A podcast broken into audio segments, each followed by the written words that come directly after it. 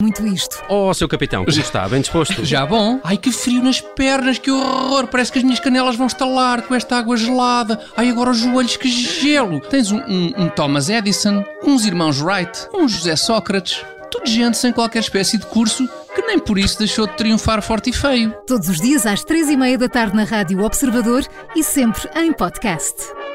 Quando é que achas que poderá ser promovida Major?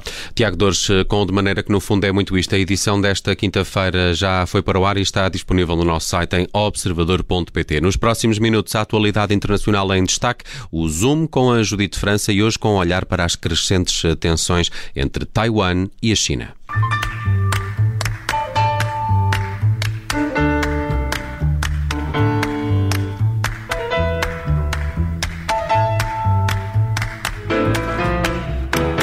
Uma escalada de tom entre a República Popular da China e o governo de Taiwan.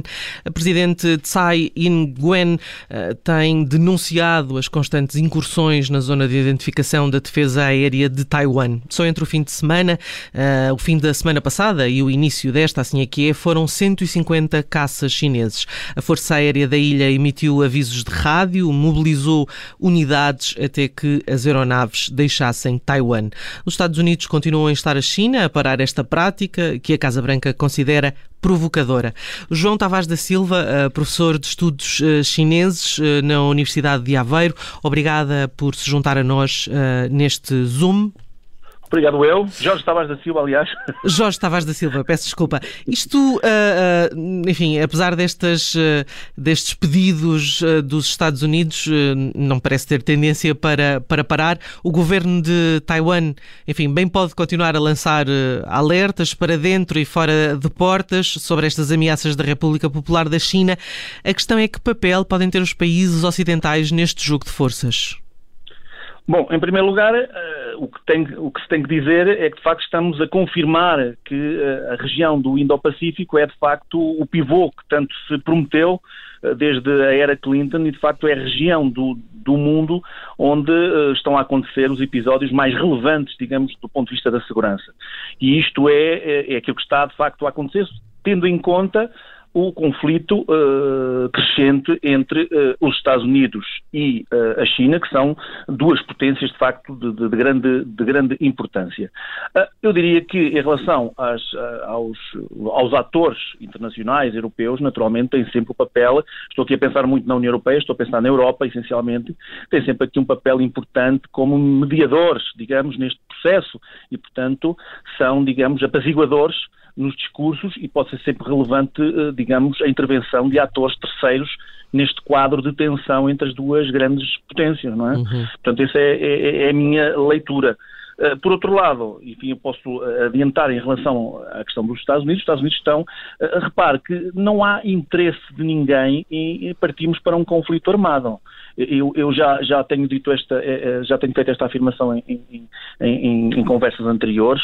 Portanto, há aqui é uma demonstração de força eh, por parte dos Estados Unidos e, em alguns cenários também por parte da China, para de alguma forma fazerem valer os seus pontos de vista e podermos ir para um diálogo. É? Agora, a estratégia que, a China, que, os Estados Unidos têm utilizado uh, nos, últimos, uh, nos últimos tempos. Garantem apoio militar e político a Taiwan, não é? Mas nunca defender a ilha de um ataque chinês, é isso que está a dizer. Sabe, ou seja, há uma ambiguidade estratégica e nós não sabemos. Há um compromisso, mas é um compromisso relativamente frágil. Agora, nós nunca sabemos se efetivamente num cenário de conflito armado em que a China faça uma intervenção armada em Taiwan e não está fora disso, porque é um dos, uma das ambições e é uma das soluções que Pequim põe na mesa, vir um dia resolver militarmente a questão, nós não sabemos qual será a posição dos Estados Unidos.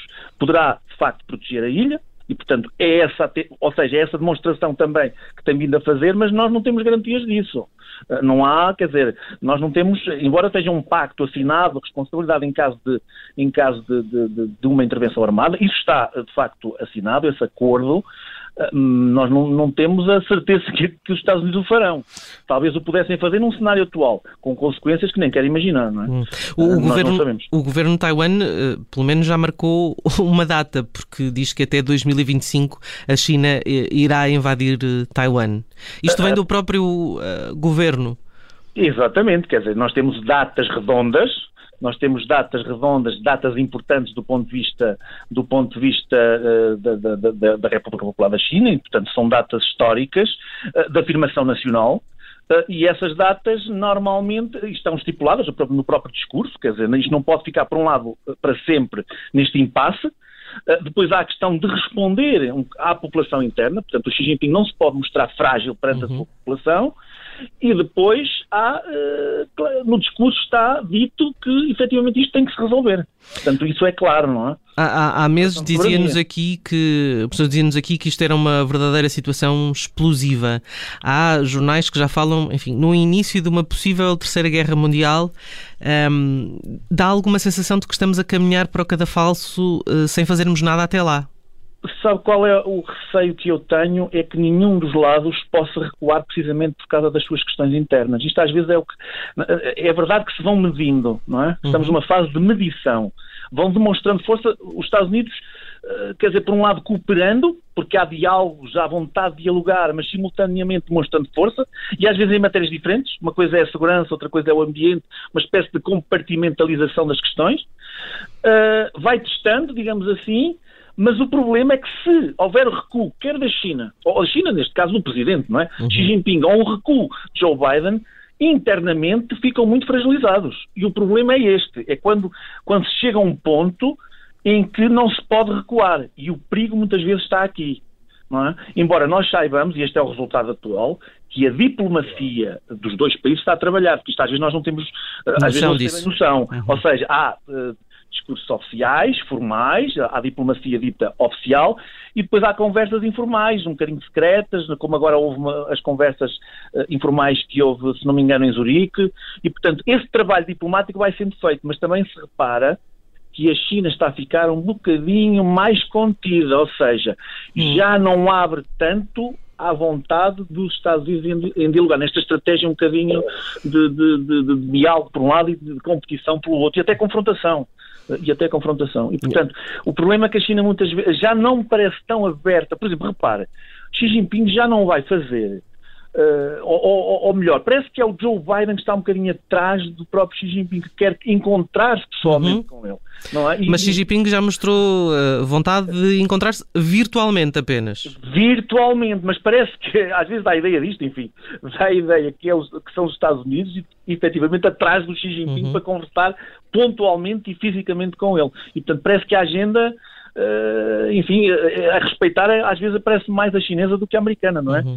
Uh, e é aquilo, é a sensação que fica uh, neste momento. Claro. Xi, Xi Jinping continua a insistir num discurso um só território. Isso é sagrado, ou seja, é a unidade nacional, é o projeto, como eu digo muitas vezes, é um projeto de Estado-nação que está em construção, com o mesmo povo, uma mesma língua, um mesmo território, e portanto isto não é negociável e, portanto, faz parte do grande, um dos grandes objetivos, efetivamente, do partido e da liderança atual, que é mais assertiva até que as anteriores, Sim. é mais determinada neste aspecto, com, com um aspecto que eu também tenho dito muitas vezes, um bocadinho até perigoso, que é uma exaltação nacionalista uh, que transborda para o contexto internacional e é perigosa. Eu acho este nacionalismo muito. faz-me lembrar épocas, enfim, noutros contextos, mas épocas de outros países uh, onde este nacionalismo se reverteu até contra o próprio país. Hum. espero que isso não venha a acontecer, mas, mas acho até um bocadinho perigoso. Há já vozes que até, enfim, falam talvez numa pequena regressão do capitalismo chinês. Isso, se calhar, daria para outra seja, conversa eh, para outra conversa, com certeza, mas está a acontecer no sentido de uma contenção uh, do ponto de vista da especulação financeira uh, e porque Porquê? Ou pelo menos na minha leitura, porque me parece que eh, algumas destas empresas, alguns destes, destes empresários que são multimilionários, também se tornaram vozes muito poderosas internamente e, de alguma forma, eh, um, também se tornaram um certo risco para uma certa estabilidade do Partido Comunista. E, portanto, foi para atenuar, e também um bocadinho pelos gastos supérfluos que tem havido, o consumismo, ou seja, há aqui uma, um, uma entrada progressiva de uma certa ideologia, de, de, trazer novamente as gerações mais novas para o partido, de contenção no consumismo, e portanto há aqui uma, um regresso um bocadinho há certos valores que estavam um bocadinho esquecidos e estão a ser realizados também. Uh, também se nota um bocado isso. É, isso dará, de facto, pano para mangas e para outra conversa. Jorge Tavares da Silva uh, é professor de estudos chineses na Universidade de Aveiro. Mais uma vez, muito obrigada. Obrigado eu. Por esta lucidez ao analisar esta questão da China e de Taiwan. Obrigado.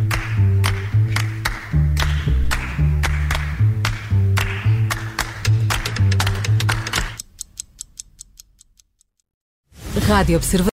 Obrigada por ter ouvido este podcast. Se gostou, pode subscrevê-lo, pode partilhá-lo e também pode ouvir a Rádio Observador online em 98.7 em Lisboa e em 98.4 no Porto.